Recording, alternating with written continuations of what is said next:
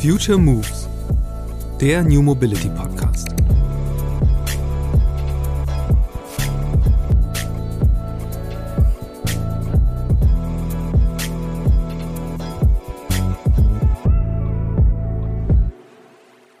Wir haben so viele neue Mobilitätskonzepte, aber ohne politische Betreuung. Wir bekämpfen sie eigentlich fast noch, weil sie unseren Taximarkt zerstören oder wie auch immer.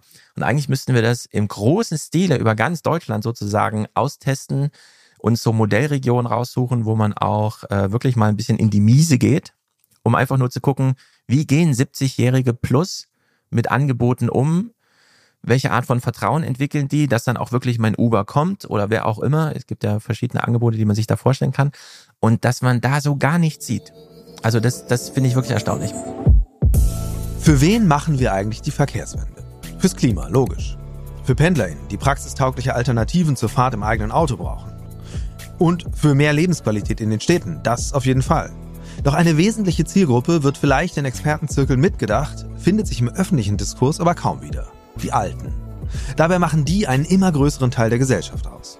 Wie groß und welche Konsequenzen daraus für das Thema Mobilität erwachsen, das habe ich mit dem Soziologen und Podcaster Stefan Schulz diskutiert. Stefan hat über die gravierenden demografischen Umwälzungen, die uns demnächst bevorstehen, ein Buch geschrieben.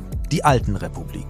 Und die Alten sind tatsächlich ein gewichtiger Faktor, wenn es um die aktuellen Herausforderungen etwa im ÖPNV geht. Gar nicht unbedingt, weil sie diese Rolle aktiv gewählt hätten, so Stefan. Doch ein Wohnungswechsel in einer deutschen Großstadt bedeutet heute eine drastische Erhöhung der eigenen Mietkosten. Zugleich gäbe es keine Möglichkeit, Wohnungen zu Bestandskonditionen zu tauschen. Der Effekt? RentnerInnen vereinsamen in ihren viel zu großen, aber billigen Wohnungen, während Familien eine bezahlbare Bleibe nur am Stadtrand finden. Mit den entsprechenden Konsequenzen für die Pendlerströme. Das ist nur ein Beispiel, das zeigt, dass Mobilität immer nur ein Faktor einer komplexen Rechnung ist. Und Demografie ein weiterer, den wir nicht unterschätzen dürfen. Und es ist ein Beispiel, das zeigt, auf der Suche nach Lösungen von Verkehrsproblemen gibt es alternative Ansätze zu immer mehr Infrastruktur und Wohnungsbau. Außerdem haben Stefan und ich über den Generationenbruch bei der Frage eigenes Auto oder nicht gesprochen, über Immobilität als das größte Mobilitätsproblem der Alten und darüber, wie Smartphones und autonome Shuttles helfen könnten, dieses zu lösen. Los geht's!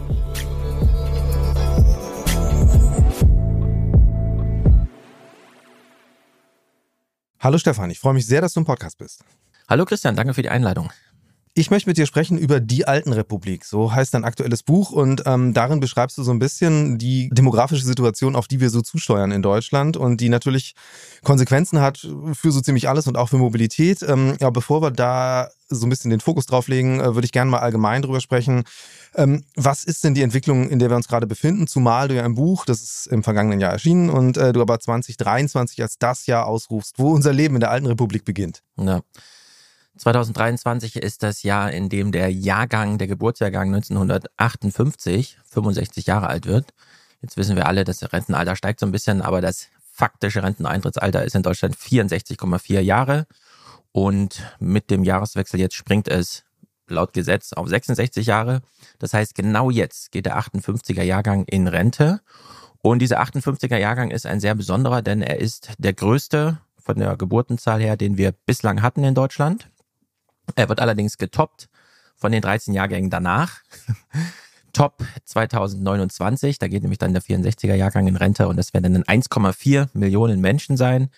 Und im gleichen Zeitraum werden aber nur 700, 800.000 maximal volljährig. Und ich sage maximal, weil da ist schon die Migration, wie wir sie derzeit haben, eingepreist. Und wir haben derzeit Millionen Zugänge, wie wir in Deutschland jetzt gehören. Nur die, der Ukraine-Krieg spielt da ein bisschen seine eigene Rolle. Also wir haben die Geburtsjahrgänge 58 bis 1971. Die definiere ich als die Babyboomer-Generation. Jeder einzelne Jahrgang dieser Jahrgänge von 58 bis 71 ist größer als jeder Jahrgang davor oder nach diesem Zeitraum. Was, wenn man es einmal aufsummiert, bedeutet, ich habe es dann auch wirklich nur aus der Bevölkerungsvorausberechnung des äh, Statistischen Bundesamts einmal aufsummiert. 18 Millionen neue Rentner in den nächsten 13 Jahren, aber nur 11 Millionen neue Volljährige, inklusive der derzeitigen Migration bedeutet ein Defizit von sieben Millionen Menschen. Bei, wie wir jetzt hören, 46 Millionen, die arbeiten, sind wir hier schon im zweistelligen Prozentbereich an Schrumpfung des Erwerbspersonenpotenzials, so wie wir das nennen. Also nicht nur die Menschen, die arbeiten, sondern auch darüber hinaus die, die arbeiten können, wenn wir sie alle mobilisieren. Wir haben es also mit erheblichen Verwerfungen zu tun. Alles, was wir jetzt äh, diskutieren zum Thema Fachkräftemangel oder wie auch immer, sind keine Nachwirkungen von Corona, haben auch klar viel mit Krieg und Inflation und ohnehin Turbulenzen zu tun. Aber wir starten jetzt in die große demografische Wende. Wir haben zu wenig Nachwuchs. Wir haben jetzt wieder neu mehr Kinder, aber das spielt natürlich erst eine Rolle für den Arbeitsmarkt in 20 Jahren. Also wir haben es jetzt mit äh, erheblichen Verwerfungen zu tun, die ich einfach begrifflich auf den Begriff die Alten Republik äh, zusammenführe. Ich hatte es im Buch äh, zuerst als Arbeitstitel die Rentenrepublik, aber wir haben uns dann doch äh, entschieden, zum einen die Rente als Begriff, das immer so viel schlechte Laune macht, zu vermeiden. Und wir wollten auch zeigen, dass es über die Rentenzahlung hinausgeht, denn solche Fragen wie zur Mobilität spielen natürlich auch eine Rolle. Du beschreibst es ja, äh, die großen Zeithorizonte, die da dranhängen, das ist ja jetzt nichts Überraschendes, wenn man so will. Äh, ähnlich wie eigentlich der ganze Klimadiskurs, äh, dass man sagen kann, das ist jetzt eine, hat einen jetzt nicht über Nacht ereilt. Aber was glaubst du oder was, was ist so dein Befund? Warum ist es trotzdem so wenig Thema? Also es kam schon immer mal wieder auf. Die CDU hat vor 40 Jahren schon ehemalige Bundesminister für Familien beauftragt, mal Studien zum Thema äh, Geburtenzahlen zu schreiben. Und man hat auch vor 40 Jahren schon gedacht, oh Gott, wir gehen ja alle unter und so. Also das ja. Thema ist immer so virulent, aber nicht so richtig groß, ähm, sozusagen Top 1. Äh, was sich ja so hoch dramatisiert, dass ich noch eine kleine Pointe im Buch schreiben konnte, dass ähm, Olaf Scholz in seiner letzten Rede im Bundestag als Finanzminister äh, noch einfach aussparte, dass man ja auch mit Migration das eine oder andere Problem lösen kann, weil er damals einfach die AfD als größte Oppositionspartei, äh, Fraktion neben der GroKo hatte.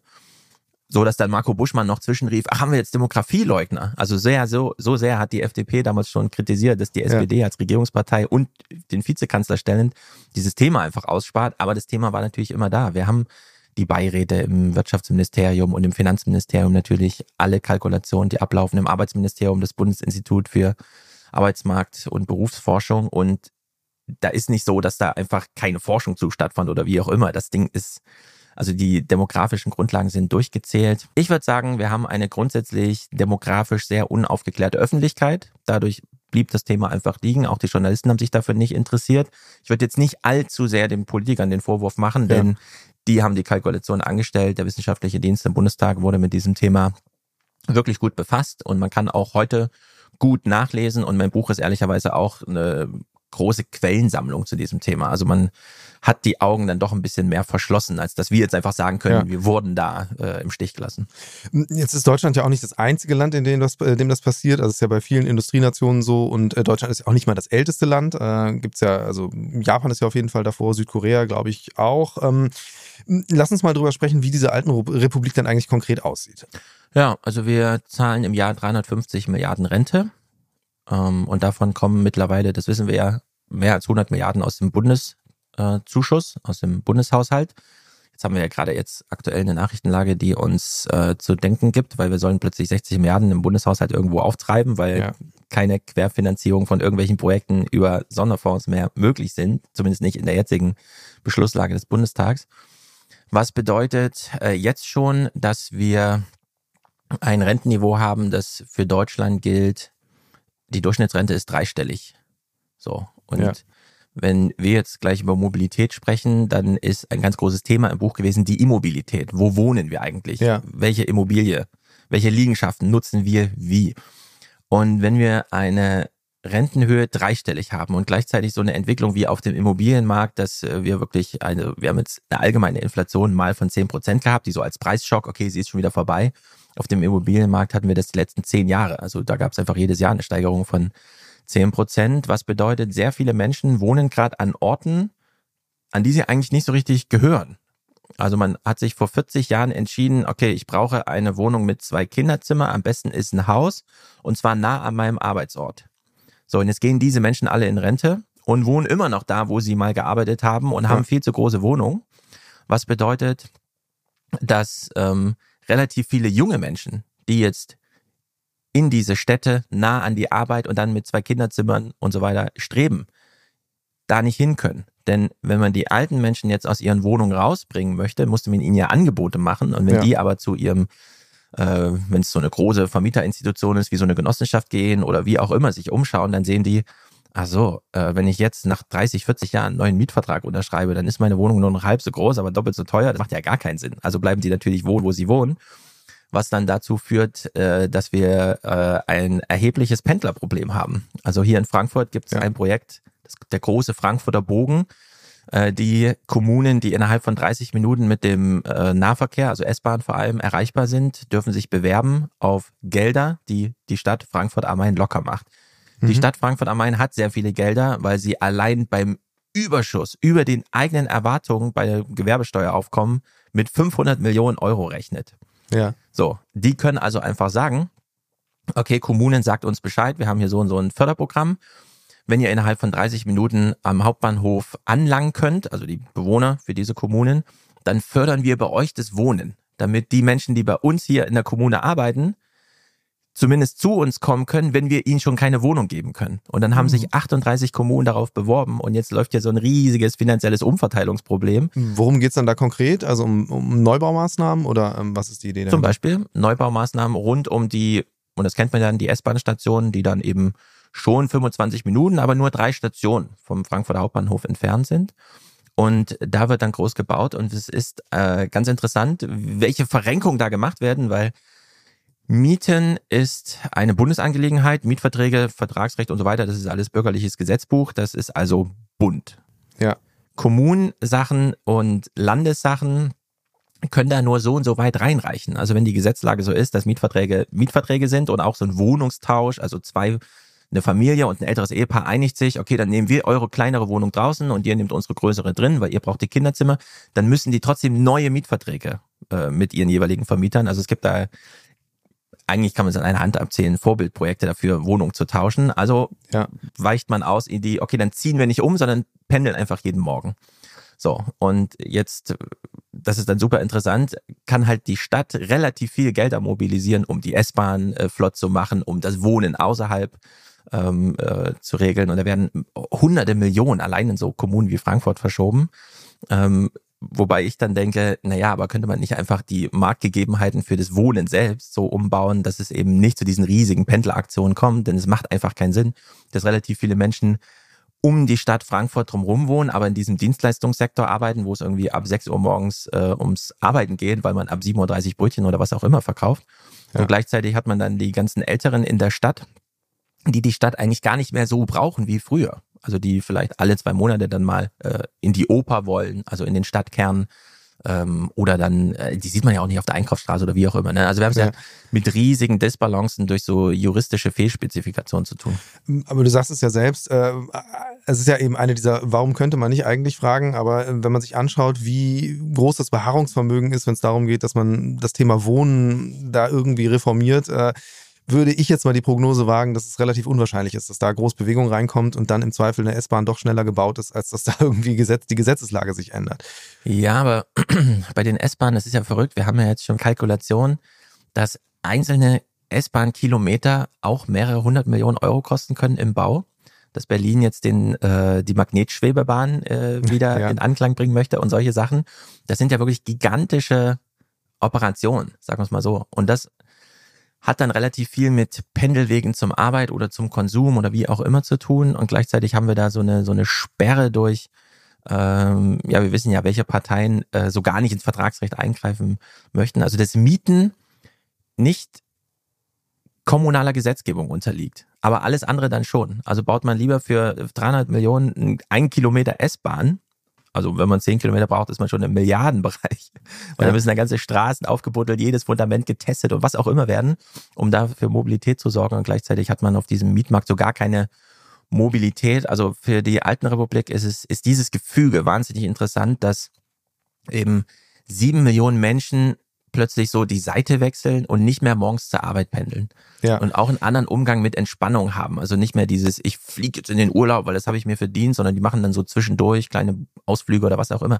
Also das, die ganze Umstellung eines, eines Lebenswandels kann derzeit nicht so richtig begleitet werden, weil einfach äh, diese äh, juristischen Zuständigkeiten so ein bisschen fehlspezifiziert sind. Und die Alten Republik zeichnet sich auch dadurch aus, dass sie ganz viele Probleme hat, aber so ganz träge ist. Hast es eben schon angerissen, ähm, dass tatsächlich ja äh, bestimmte Pendlerströme dann auch verschwinden, wenn man so will. Also dass die, dass der Mobilitätsbedarf an anderen Stellen dann wieder abnimmt. Äh, du selbst schreibst auch ein Buch, das eigentlich Deutschland lernen muss zu schrumpfen ähm, weil insbesondere ja eben in kleinen Orten und so, wo die Jungen dann weg sind, also im Osten kann man das ja schon ganz gut besichtigen oder ich glaube, ja. Dannenberg ist jetzt der Kreis, der älteste Kreis in Deutschland, schreibst du in dem Buch auch.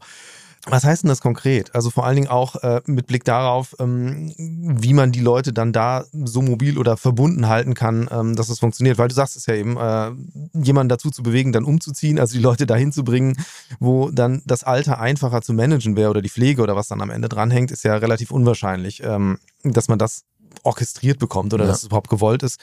Aber was sind dann die Konsequenzen raus, ähm, jetzt mit Blick darauf, ähm, auf, die, auf mein Themenfeld Mobilität in deinen Augen? Ja, also einmal im Großen und im Kleinen. Im Großen würde ich sagen, dieser ländliche Raum, den müssen wir in Deutschland wirklich anders organisieren. Also wir haben ja nächstes Jahr Landtagswahlen in drei Bundesländern, die sich dadurch auszeichnen, dass sie im Grunde grob über den Daumen gepeilt, ich mache die Rechnung mehr so aus Amüsement und Verständnisgründen, hm. aber wir haben äh, es mit Flächen zu tun, in denen es mehr Menschen mit einer Pflegestufe gibt als Wähler unter 30. Mhm alles, was das impliziert, das ist sozusagen eine Illustration, aber wir wissen ungefähr, was das bedeutet. Da leben noch die Eltern, aber die Kinder sind schon ewig weggezogen und selbst wenn man denen sagt, schön, dass du jetzt im urbanen Zentrum angekommen bist und dieses, dieser Zuzug in die Städte, der ist ja ungebrochen und der wird auch ungebrochen bleiben. Selbst äh, wenn wir dir, äh, also das Elternhaus spielt einfach gar keine Rolle mehr. Das will man nicht mal als Erbe antreten. Äh, man kann es dann noch so auf so ein, keine Ahnung, man gibt das dann so einem Makler und der holt dann vielleicht nochmal so einen Bruchteil, der auch keinen Unterschied macht. Also man, man kriegt für das Elternhaus auf dem Lande nochmal so ein Jahr Mieten in der Großstadt irgendwie. Ja, es spielt hm. alles keine Rolle. Ja. Dieser, dieser Rückzug, ah ja, da habe ich ja ein Elternhaus, dann ziehe ich da mal zurück, das gibt's einfach nicht. So. Wir haben es also mit Flächen zu tun, die einfach ähm, keine Zukunft haben, die wirklich perspektivisch der Natur zurückgegeben werden. Du beschreibst ja regelrecht so ein Walking Dead-Szenario, dass die Wölfe kommen. Ja, genau. Aus Japan habe ich das so beschrieben, dass man so Pappaufsteller äh, mit Wölfen auf die Straße stellt, damit sie die Bären vertreiben, weil dort ziehen ja aus den Bergen dann wirklich die, Bäre zu, die Bären zurück in die Zivilisation, in Anführungszeichen. Also wir haben es mit so Flächen zu tun, auch in Deutschland, in denen so die letzte Generation wohnt. Aber die wohnt da noch. Also um die muss man sich kümmern.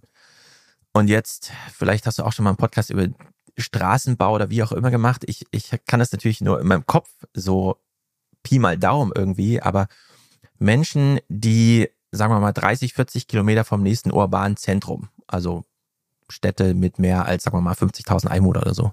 Ja. Wo es, wo der Weg zum Arzt immer weite, weite Landstraßenwege. Da ist ja wirklich die Frage, wie finanziert man solche Landstraßen? Also innerhalb eines urbanen Zentrums ist völlig klar, wenn ähm, hier ein Bus fährt, dann steigen da irgendwie 100 Leute auf so einer Fahrt mit 15 Haltestellen ein und aus dort hat man dann die Situation, da steht vielleicht mal einer, der morgens mit dem Bus fahren möchte und der muss dann aber gleich 30 Kilometer weit fahren irgendwo hin. Ja. So müsste man dessen Bedarf nicht eigentlich vorher abklären, bevor man sagt, nee, wir machen mal so ein allgemeines, da fährt einfach mal ein Bus. Weil ich sehe das selbst in Frankfurt am Main, manche Busse fahren halt auch mal leer durch die Stadt. Also das kann man sich ja dann da gar nicht leisten. So, und diese Verknüpfung, also dass man sagt, ähm, wir haben noch Mobilität, aber sie muss so auf Zuruf geschehen, die haben wir schon, aber nur in den urbanen Zentren, wo wir sie eigentlich nicht so richtig brauchen. Also Leute, die mit dem Uber zehn Minuten schneller wie ich in die Oper fahren, nach Frankfurt am Main, könnten auch einfach zur Straßenbahn gehen, dann dauert es halt zehn Minuten länger. Ja. Äh, also da habe ich dieses Angebot, ja, dass ich einfach sagen kann, okay, eine halbe Stunde möchte ich losfahren. Das Auto soll dann bitte unten stehen.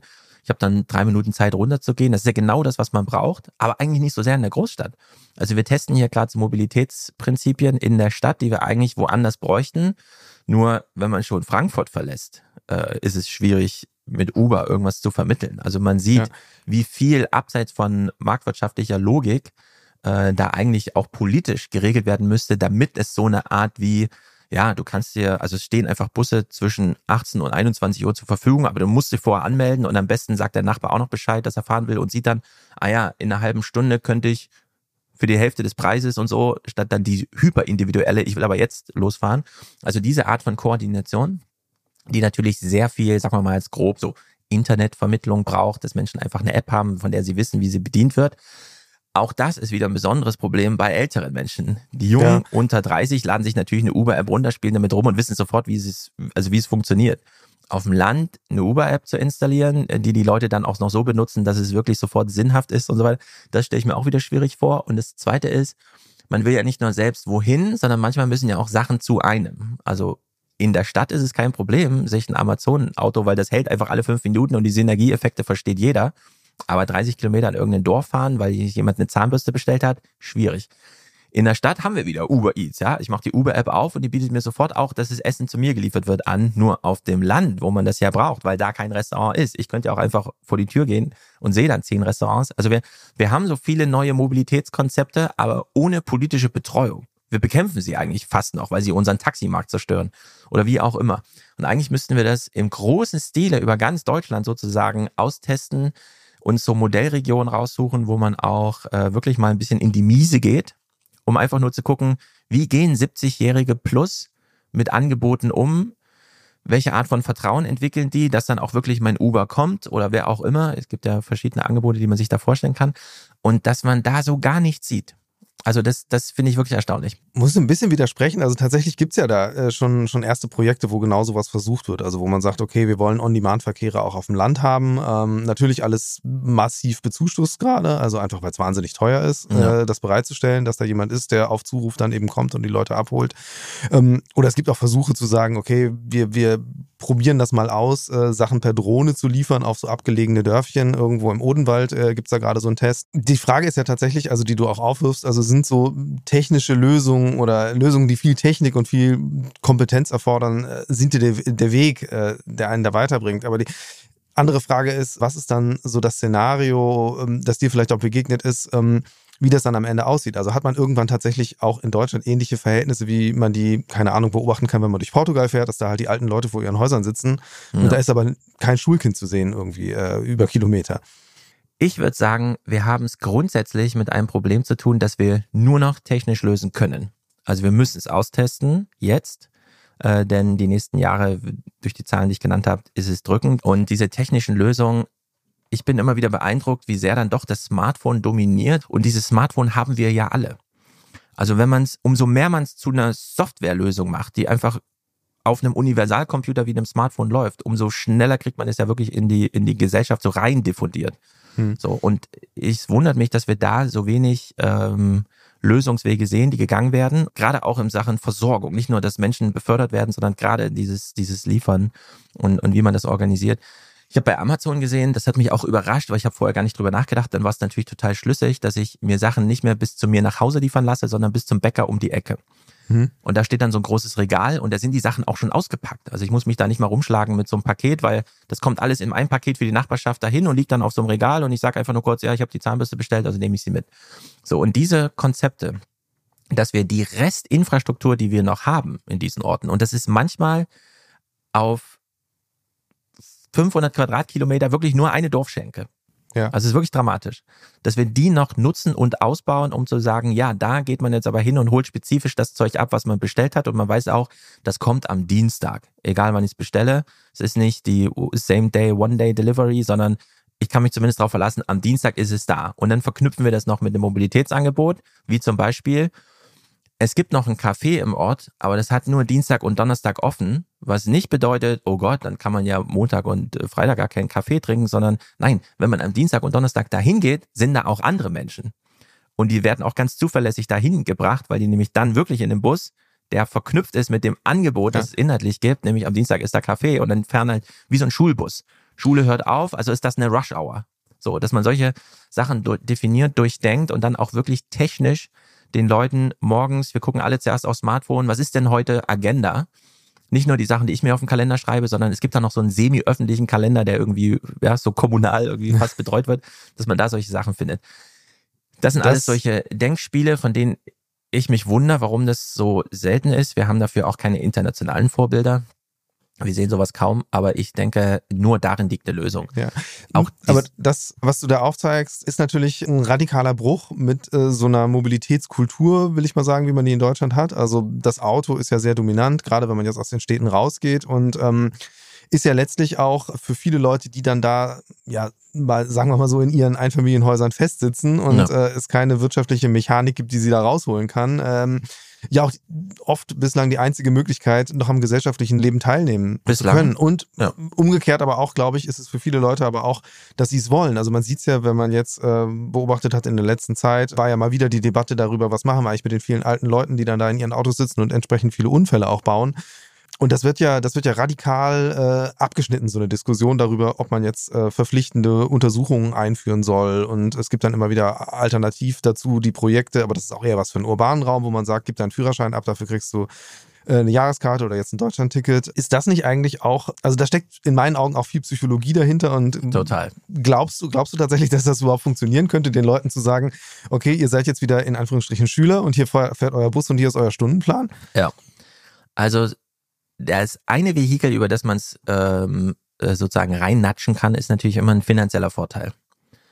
Schaff dein Auto ab und du sparst 500 Euro im Monat.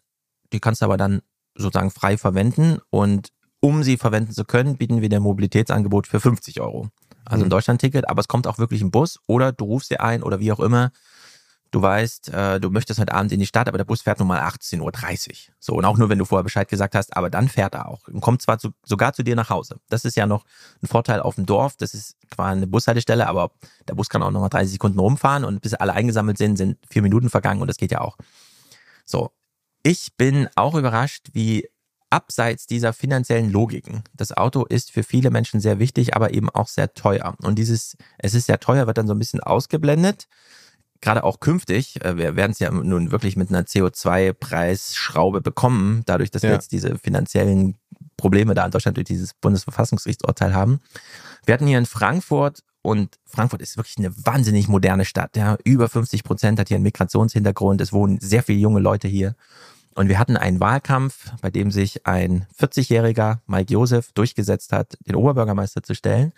Aber es war wirklich hart. Also 51 zu 49 Prozent ging das mhm. aus und es war ganz krass nach Alter unterschieden. Also bei den 25-Jährigen 70, 80 Prozent Zuspruch, bei den 70-Jährigen spielte er gar keine Rolle. So, und egal bei welcher Veranstaltung man war, ob die FAZ eingeladen hat, um zu sagen, wir machen hier Podiumsdiskussionen mit allen Kandidaten oder man war so im Freieren oder man hat es im Radio gehört. Spätestens die dritte Frage war, was ist mit meinem Auto? Und das blieb dann auch das Thema ja. dieser Veranstaltung. Ich meine, wir haben so viele Probleme in Frankfurt, ja. Wir haben ja Kriminalität, Flughafen, äh, wirtschaftliche Verwerfung, wir haben das Bahnhofsviertel und so weiter. Mega viele Themen. Mietpreise sind so, dass die, die Hälfte der Stadt bezahlt mehr als die Hälfte ihres Einkommens fürs Wohnen. Spielt alles gar keine Rolle. Das Top-Thema war, darf ich noch mit meinem Auto in die Stadt fahren? Ja oder nein? Jedes Mal. Hm. Ähm, man sitzt dann so in den hinteren Reihen und hört sich diese Veranstaltung so an. Da kommen natürlich auch nur Ältere, die sich leisten können, weil sie eben nicht ganzen Tag äh, zwei Jobs und zwei Kinder alleinerziehend haben, die dann abends da sitzen. Einer wirft die Frage in den Raum und auf dem Podium sagen alle ganz pflichtbewusst, ihr werdet immer mit dem Auto reinfahren dürfen. Und dann wird so übertrieben laut geklatscht, dass wenn man daneben sitzt, dann wirklich die Ohren wehtun, wo man dann sieht, ah, so wichtig ist euch dieses Thema.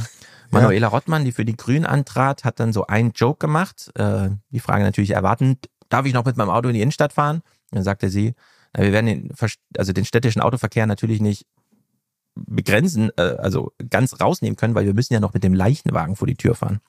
Da habe ich schon gedacht, ist das so ein Zeichen? Ja, wollte sie gerade das äh, 70-Plus-Publikum besonders ansprechen. Aber dieses Autothema ist, und ich kann es wenig nachvollziehen, weil ich habe weder ein Auto noch einen Führerschein.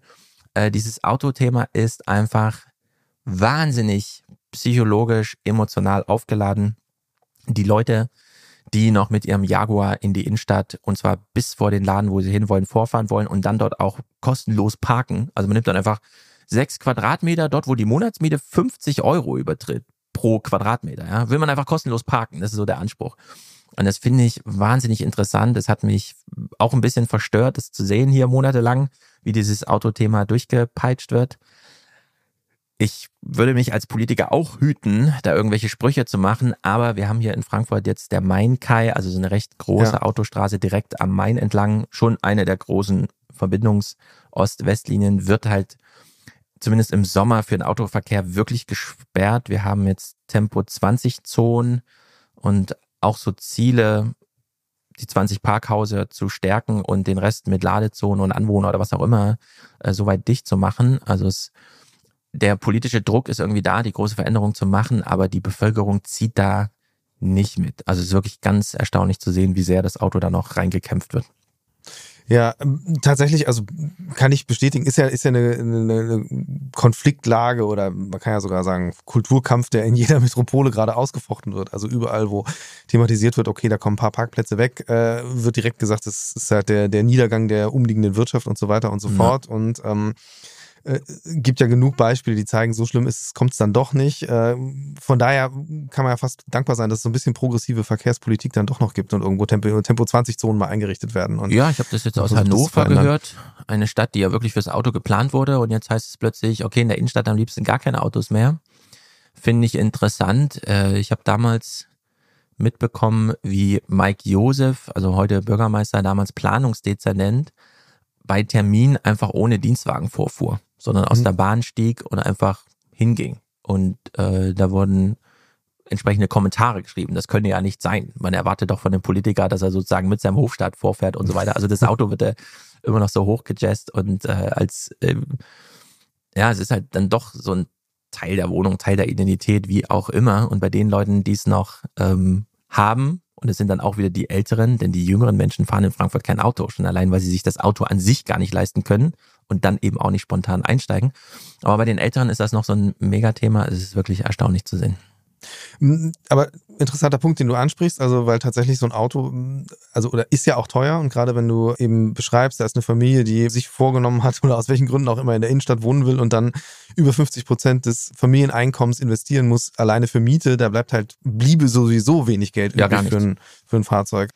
In meiner Altersklasse, ich habe keine Freunde, die Autos haben. Also niemand eigentlich. Äh, wenn Kinder im Spiel sind, ja, aber ansonsten spielt das Auto eigentlich keine Rolle. Ich glaube auch statistisch ist so, die, die U40 hat in Frankfurt kein Auto. Also nicht so, dass es ähm, ja.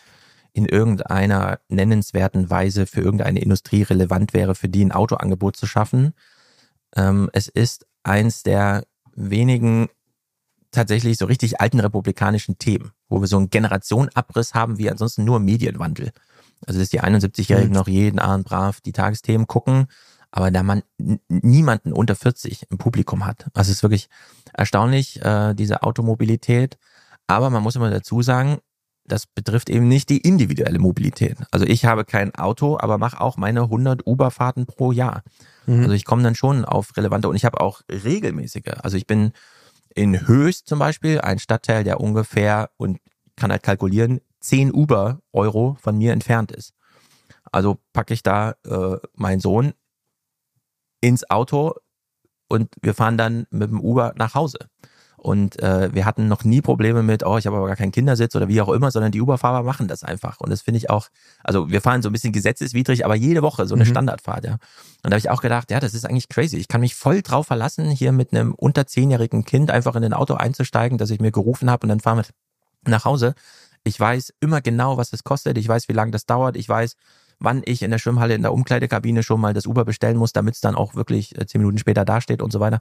Also die, die Verlässlichkeit ist in meinem Kopf so einprogrammiert, dass ich denke, okay, dafür braucht man noch so ein bisschen Budget. Aber wenn man das hat, und in Frankfurt verdienen sehr viele Leute sehr viel Geld, äh, dann kann man das wirklich äh, so, so richtig in der DNA verankern, wie vorher das Auto. Denn wenn man so wie ich kein eigenes Auto hat und immer nur so ein bisschen rumubert oder mit dem 49-Euro-Ticket hier also super durch die Stadt fährt, und dann sitzt man plötzlich in einem privaten Pkw und dann heißt es, okay, wir sind eigentlich schon da, wir brauchen aber noch einen Parkplatz. Fällt man ja wirklich aus allen Wolken plötzlich. Ja. Dass man schon 10 Minuten für die Fahrt brauchte und dann nochmal 15 Minuten, um einen Parkplatz zu finden. Und das kriegt man ja den Leuten nicht wieder verklickert. Weil dann sage ich lieber, ey, komm, wir machen Park and Ride, hier ist ein Parkhaus und wenn es noch äh, so viel ist, dann holen wir uns halt für die Strecke ein Uber, ja. Also man äh, hm. spezifiziert das im Kopf dann eher andersrum, würde ich sagen. Das Auto wird dann bewusst rausgedrängt, obwohl man sogar ein Auto zur Verfügung hätte, sagt man, ja, nicht in die Innenstadt. Das ist äh, sozusagen vom, von der Gefühlswelt genau mit umgedrehten Vorzeichen von den älteren Herren, die dann in diesen Wahlkampfveranstaltungen drin sitzen und ihr kommunales Ich will überall Parkenrecht durchpauken. Ja, wobei man eben gerade, wenn man das so annimmt, wie du sagst, dass es da eben so einen, so einen harten Altersbruch gibt, dass es irgendwann abreißt, kann man auch sagen, okay, ähm, dieser Widerstand, der wird ja dann auch abschmelzen mit der Zeit sozusagen. Ähm, was ich mich natürlich aber dabei frage, ist trotzdem, ähm, was braucht es denn eigentlich, um jetzt dieses ganze Thema, um nochmal auf die alten Republik zurückzukommen, das mal so ein bisschen bewusst zu machen, dass das ja wirklich große, große Anforderungen sind, die da in, an die Infrastruktur gestellt werden. Also ja. jetzt, weil am Ende ist ja völlig egal, ob dieser, dieser, dieser ältere Mensch mit dem Auto oder mit der Bahn in die Innenstadt kommt, er muss sich ja auch dort bewegen können. Ähm, ist das, also jetzt provokativ gefragt, glaubst du, es braucht jetzt ähnlich wie äh, wir in der Vergangenheit immer große, so die eine große Krise gab, da haben wir alle gesehen, oh Gott, oh Schreck, oh Schreck, jetzt müssen wir aber wirklich uns um ein Thema kümmern. Braucht es jetzt auch nochmal irgendwie einen brutalen Hitzesommer, äh, dass das bei den Menschen überhaupt ankommt, wie groß das Problem ist? Ja, das ist eine gute Frage. Ich weiß es nicht genau, ich kann nur spekulieren. Wir haben gesehen, wie sehr der Tourismus, ist ja auch ein riesiges Mobilitätsthema, durch Corona durchgeschüttelt wurde. Oder wie sehr der Gastrobereich jetzt beispielsweise durch diese Kostenschock-Explosion oder jetzt wieder durch, okay, es kostet nochmal zehn Prozent mehr, völlig ja. grundlos, mit diese Mehrwertsteuer äh, zurückgenommen. Das sind ja so Situationen, in denen man ganz plötzlich feststellt, okay, irgend, also irgendeine Serviceinfrastruktur fällt einfach raus und mal gucken, was die Leute dann machen. Und bei der Mobilität haben wir das ja immer mal wieder, äh, dass, ja, keine Ahnung, morgens, also wir haben ja in Frankfurt ja Situation, dass ähm, einfach der ganze Bahnhof plötzlich still liegt. Und dann war ja Volker Wissing ganz wichtig, dass die Bahnkunden aufgeklärt werden, was hat sie mit der Störung auf sich. Also die Bahn muss immer einen Grund mitliefern, warum. Dann haben wir ja. ja so verschiedene Erklärungen, Menschen im Gleis, Personenschaden, Polizeieinsatz, was auch immer. Und das eine Mal musste die Bahn zugeben, ähm, ja, hier ist einfach der Mann zur Schicht morgens nicht erschienen, der das Stellwerk macht. So, damit liegt der ganze Bahnhof brach. Und diese Momente müsste man dann ad hoc nutzen, um so Studien zu machen. Wie bewegen sich die Leute? Wir haben ja eigentlich die Mobilitätsdaten. Wir haben es ja bei Corona gesehen ja. äh, wie das plötzlich so, ach so, äh, bei unserem Handy, wir gehen so von Handynetz zu, von Handymast zu Handymast und das kann man dann irgendwie so ein bisschen nachvollziehen oder diese ganze aktuelle Staukalkulation von Google Maps und so. Ich weiß nicht, warum man da äh, nicht so diese Daten und Wissensgrundlagen so zur Verfügung hat, dass ich jetzt sagen würde, okay, da gab es mal die oder jene Studie. Da kann man, also ist vielleicht wieder so ein Thema, das irgendwie hardcore bearbeitet wird und wir sehen es einfach nicht. Aber im Grunde müsste man mal in so Städten wie Frankfurt, die sich ja nun sehr eignen, auch zu Fuß zu gehen. Also vom Bahnhofsviertel bis in die Taunusanlage, wo die großen Geschäfte, Geschäftsviertelaktivitäten stattfinden. Das wären zu Fuß ungefähr zehn Minuten, Viertelstunde. So. Kann man äh, jetzt so sozialexperimentemäßig einfach sagen, ja, S-Bahn-Tunnel ist halt gesperrt. Wir hatten es diesen Sommer von der Hauptwache kann man in die eine Richtung zur Konstablerwache fahren, dann ist man sozusagen auf der einen Seite von der Stadt oder mhm. zum Hauptbahnhof. Also es gibt zwei Bahnstationen, alle S-Bahnen fahren da durch. Hauptbahnhof, Hauptwache, Konstablerwache. Und dann war in den Sommerferien einfach dieser Tunnel gesperrt, weil man hat Bauarbeiten genutzt, Gleise ausgetauscht, man hat es genau auf diese sechs Wochen getimt, wie auch immer. Nur ich habe keine Auswertung gesehen dazu, ja, was, was dann passiert, weil ja wäre eigentlich interessant, diese, dieser Sache mal, müsste man wahrscheinlich jetzt wirklich ein Forschungsinteresse und nicht nur ein Podcastgespräch mal anleiern, dass man da mal ein paar äh, Zahlen einfach bekommt, um sich das mal anzuschauen, wie sich so eine Stadt dann verändert, was da passiert, äh, wenn beispielsweise mehr Fußverkehr oder dann irgendwie überirdische Busse eingesetzt werden, die auch nochmal Autos äh, rausdrängen und wie auch immer. Aber tatsächlich eben das, also was du ansprichst, so ein bisschen oder am, am meisten gab es das ja jetzt so rund um das Deutschland-Ticket herum, wo man gesagt hat, okay, ähm, da gibt's jetzt halt so eine Maßnahme, die ja auch eigentlich sehr wie so ein Experiment oder so ein, so ein, so ein fast ein Zufallsprodukt vom Himmel gefallen ist. So wirkt es zumindest, also gemessen an dem, wie wahrscheinlich viele auch aus der Branche selbst das vorher gehalten hätten, dass es jemals so ein bundesweite Flatrate für den Nahverkehr geben könnte. Ähm, ja, das, war ja, ja, das ist interessant. Ich habe ja euer Gespräch dazu auch kurz reingehört, ähm, dass man schon mal keine Definition für einen Neukunden hat. Was ist eigentlich ein Neukunde? Wie oft darf der denn vorher nie gefahren sein, um plötzlich als Neukunde zu gelten? Und haben wir wirklich Leute, die noch niemals in den Bus gestiegen sind? Also das sind alles so ganz schwierige Sachen, da müsste man nochmal richtig operationalisieren. Aber das wäre eigentlich mal äh, wirklich ein großes, wichtiges Thema, denn wie am Anfang gesagt, also wenn man das mit dem Wohnen, mit den Immobilien nicht hinbekommt, braucht man Pendlerströme. Die werden jetzt in Frankfurt ganz groß organisiert über diesen neuen Frankfurter Bogen. So 38 Kommunen werden hier an die Innenstadt angeschlossen und es gibt dreistellige Millionenbereich, vielleicht Milliarden dann, wenn es gut anläuft, Budgets, um Wohnung zu bauen. Ja. Und immer die Straße mitzudenken, die man dafür braucht. Und mit Straße meine ich jetzt einfach den öffentlichen Raum. Da kann ja auch Gleise, wie auch immer, Fußgänger äh, oder eben in Berlin, äh, dass man plötzlich äh, Magnetschwebebahn hat. Ja, also es ist, äh, die, der Wissensbedarf ist riesig und die Wissensgrundlage finde ich dafür immer noch so ein bisschen unausgewertet. So ein bisschen in diese Linie passt ja auch, wenn jetzt äh, äh, der Bundeskanzler sagt, nee, wir brauchen jetzt einfach wieder äh, Großsiedlungen irgendwo auf der grünen Wiese. Ist das dann auch so eine Kapitulation davon, dass man einfach sagen kann, okay, wir kriegen die Leute nicht äh, in andere Wohnungen bewegt, also müssen wir, und wir kriegen in der Innenstadt halt nicht ausreichend Wohnraum gebaut, also müssen wir es doch wieder über Mobilität lösen? Ja, das ist eine Kapitulation. Also wir haben 75 Prozent der über 75-jährigen Frauen wohnen einfach alleine in Wohnungen, die größer als 80 Quadratmeter sind, so im Schnitt. Was einfach bedeutet, ja, die haben da vor 30, 40 Jahren mal äh, in funktionierenden Ehen und mit Kindern gelebt. Und heute vereinsamen die da einfach. Und wir haben in Deutschland diesen großen Anspruch, immer individuell ausgedrückt, nee, jetzt nochmal umziehen, nochmal eine neue Umgebung und so weiter, obwohl wir die Studienlage haben aus anderen Ländern, Dänemark, Frankreich, die machen ja sowas. Nee, das Beste, was man nochmal machen kann, um sich auch kognitiv im Alter nochmal, mhm. ah ja, das ist jetzt wirklich ein neuer Lebensabschnitt. Das ist nicht einfach nur, ich arbeite nicht mehr, sondern man hat dann wirklich unendlich viel Zeit plötzlich. Ja, man wacht, man sitzt morgens am Frühstückstisch und denkt, ah, da sind echt noch acht Stunden bis irgendwie abends mal wieder so eine Routine aufgehört. Was mache ich denn dazwischen eigentlich? So.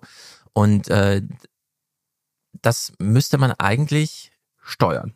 Also äh, eigentlich politisch eingreifen, macht man aber nicht. Also die Trägheit ist unglaublich groß. Ja, das erinnert mich gerade, du hast ja, glaube ich, in deinem Podcast selbst mal die Idee gehabt, dass man eigentlich so ein soziales Pflichtjahr für äh, Menschen am Beginn ihrer Rente einführen müsste. Ja, das kam so ein bisschen auf, nachdem Frank-Walter Steinmeier das natürlich für die Jungen, die sich dann auch mal engagieren sollen, nachdem man sich denkt, ey, die kommen aus der Schule, die haben vielleicht sogar eine Corona durch mitgemacht. Ja, also jedes Experiment, Homeoffice und Homeschooling, äh, also Homeoffice der Eltern und das eigene Homeschooling gleichzeitig und so weiter und so fort und eigentlich müsste man äh, doch sagen, nee, der wichtige Lebensabschnitt ist der zwischen Arbeitswelt und Rente. Also wenn die kognitiven äh, Pflöcke so richtig eingeschlagen sind, wenn man sich gar nicht vorstellen kann, ach so, ich kann tatsächlich morgens in den Kindergarten gehen und dort vorlesen. Hm. Und das, was ich ansprach, dass dann so äh, engagierte ältere Frauen äh, so Projekte aufziehen wie Onboarding Rentner sein. Also man muss die alten älteren Männer, die die Belegschaft dann so langsam auch verlassen, tatsächlich richtig ans Händchen nehmen. Also die haben versucht, die direkt anzusprechen. Das ging einfach gar nicht. Die mussten auf die ja. Management-Ebene gehen und sagen, hört mal zu, wir haben die und die Menschen, die demnächst ins Rentenalter kommen, also sagen wir mal so in den nächsten zwei Jahren in die Rente eintreten. Wir brauchen mit denen einen Workshop, um denen zu erklären, was Rente bedeutet. Und ihr müsst es als Arbeitszeit labeln, sonst versperren die sich vor diesem Thema. Ja.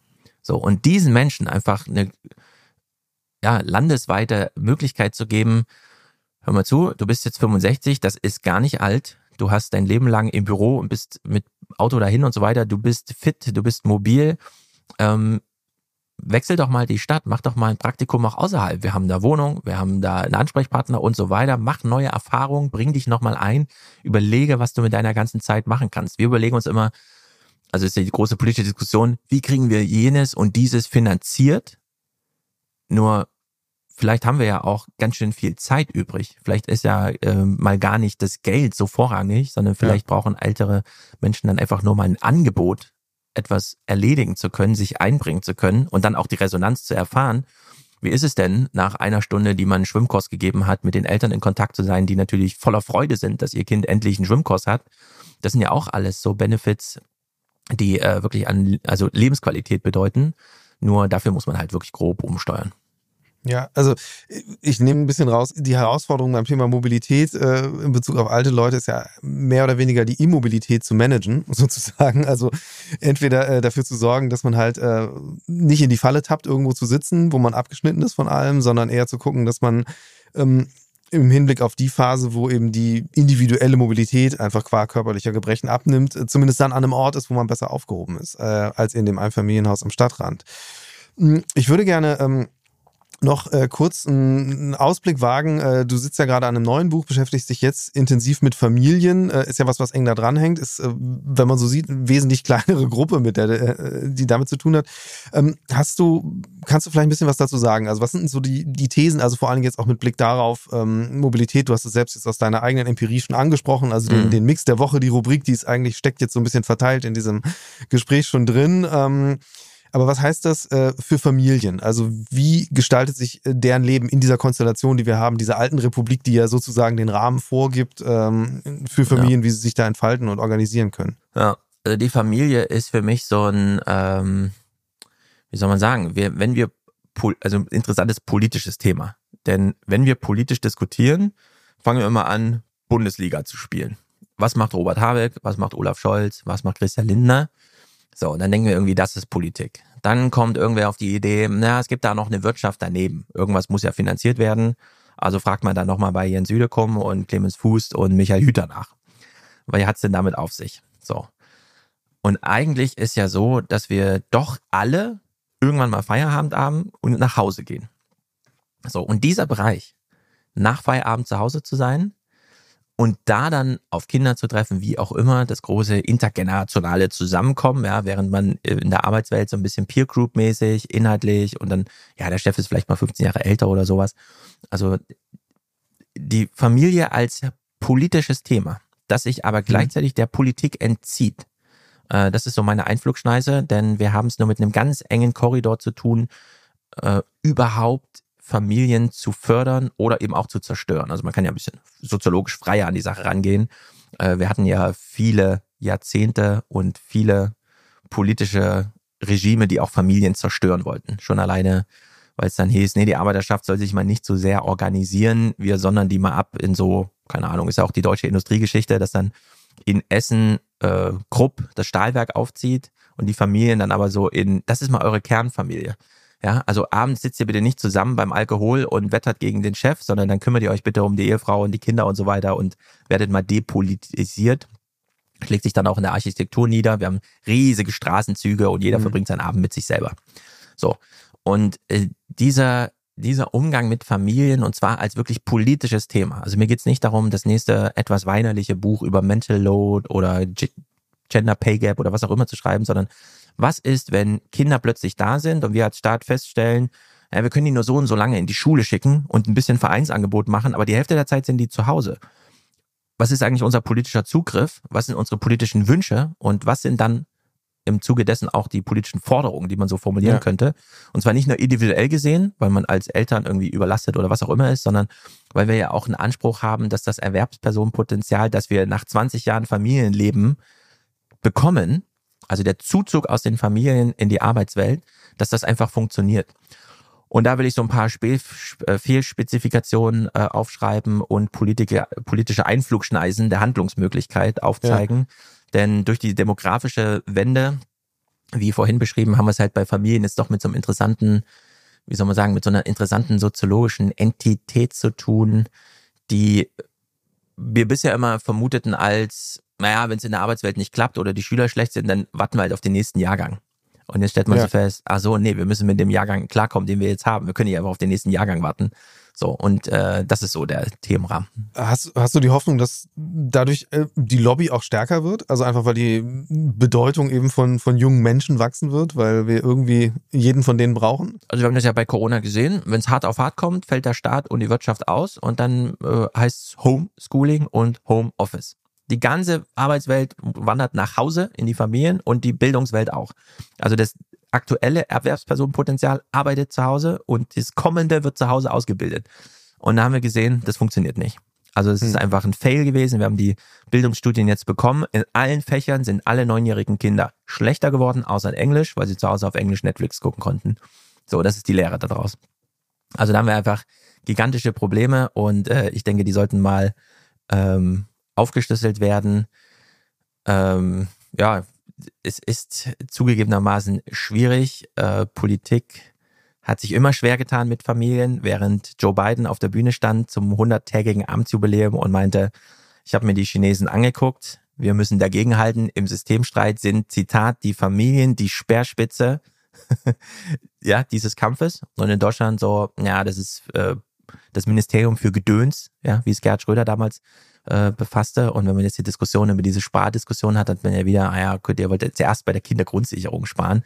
Also um 60 Milliarden einzusparen, nimmt man die ohnehin schon geringen zwei Milliarden, die man jetzt mobilisiert für die Kinder wieder raus. Also das ist äh, schon irre, wie man mit Familien umgeht und äh, sollte mal, und zwar ganz nüchtern, so ganz sachlich, dass man das Buch liest und nicht betrübt ist oder mitbedauert, wie schlimm es Familien geht, sondern dass man sich äh, das so anschaut und denkt, nee, das macht keinen Sinn. Also das hat wirklich keinen Sinn, wie wir das organisieren. Ja. Vielleicht letzte Frage. Glaubst du, dass es so eine Art Trendumkehr auch geben könnte am Ende? Also, ich meine, es gibt ja zwei Möglichkeiten. Entweder, wenn man sich anguckt, das ist jetzt eher, eher da, wo so rechte Regierungen äh, zum Zuge kommen, dass sie sagen, wir brauchen mehr Kinder, mehr Kinder, mehr Kinder. Ob das dann funktioniert oder nicht. Also, Italien, glaube ich, ist ein Beispiel, dass es alleine nicht funktioniert, wenn man das nur ja. aus Patriotismus versucht anzuschieben. Und auf der anderen Seite, ähm, Migration wäre ja auch eine gute Möglichkeit. Glaubst du, das einfach irgendwann aus der, ich sag mal, faktischen Notwendigkeit, dass es einfach mehr Menschen braucht äh, in diesem Land, damit für alle das, das, das Wohlstandsniveau zu halten ist oder das Wohl, mhm. das Niveau an Komfort, dass da nochmal so ein Shift stattfinden wird? Also wir brauchen auf jeden Fall Migration, wenn wir den Wohlstand halten wollen.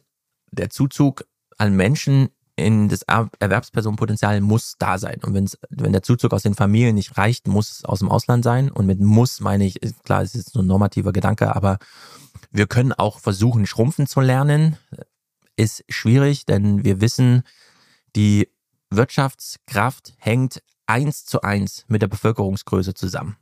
Also da gibt es kein historisches Beispiel, dass man irgendwie eine Wirtschaft wachsen lässt, während man das Erwerbspersonenpotenzial schrumpft. Also das gibt's einfach nicht. Faktisch ausgeschlossen. Ja. Das, was wir jetzt sehen, wonach du jetzt gefragt hast, äh, ja, wir haben so ein paar individuelle, ganz spezifische Versuche, mit den wenigen Menschen, die nachwachsen, mehr erreichen zu wollen. Aber das können nur ganz wenige Unternehmen, die dann einfach sagen, uns ist völlig egal, äh, ob du deinen Abschluss geschafft hast oder nicht. Wir haben dich hier einem Test unterzogen und jetzt bilden wir dich selber drei Jahre aus. Also das muss man sich erstmal leisten, leisten können. Ja. Die Wirtschaft ist darauf angewiesen, dass so ein Jahrgang insgesamt schon lesen und schreiben und rechnen kann. Ja.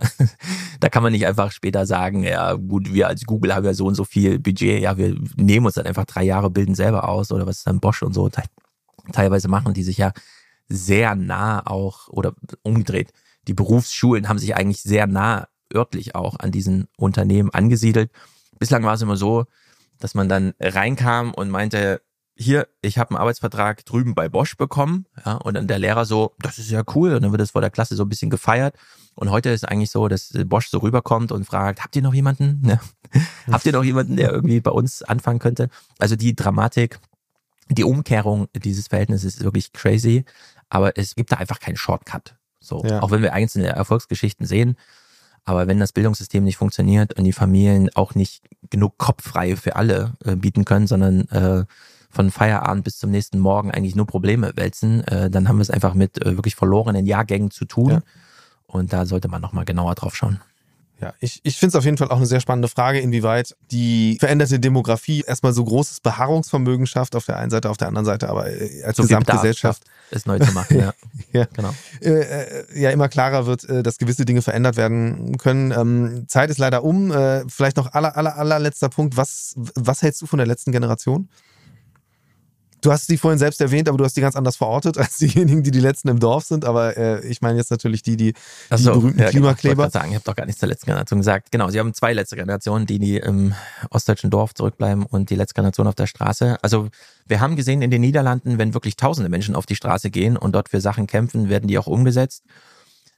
In Deutschland würde ich sagen, man hat doch relativ schnell erkannt, dass es nicht funktioniert. Und damit meine ich jetzt von Seiten der letzten Generation. Also sich zu dritt vor 300 Autos stellen und dann eine Kamera mitlaufen zu lassen, um ja was auch immer äh, Erregung beim TikTok-Publikum zu erwirken, weil dann jemand aussteigt und sagt, ich muss aber zur Arbeit und jemand nur eine runterhaut. Also darin sehe ich überhaupt gar keinen konstruktiven Protestweg irgendwie. Entweder man schafft es, 300 Leute zu mobilisieren und dann eine Straße mal prominent so, dass dann auch alle sehen, ah ja, die sind nicht alleine. Aber wir haben da ein Einzelkämpfertum gesehen, das so für gar niemanden spricht, außer für die drei Leute, die halt sich bereit erklärten, auf der Straße festzukleben.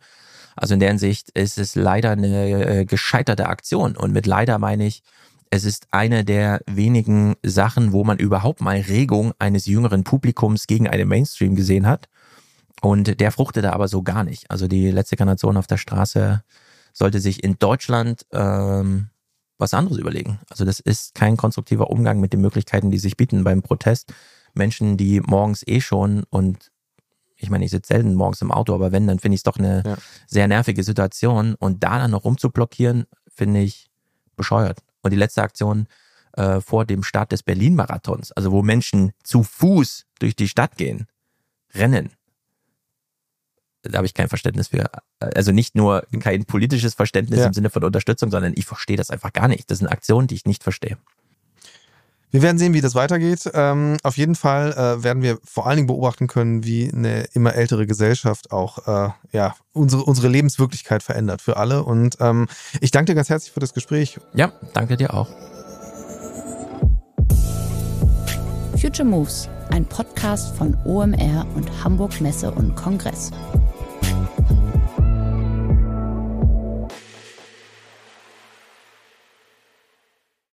Dieser Podcast wird produziert von Podstars bei OMR.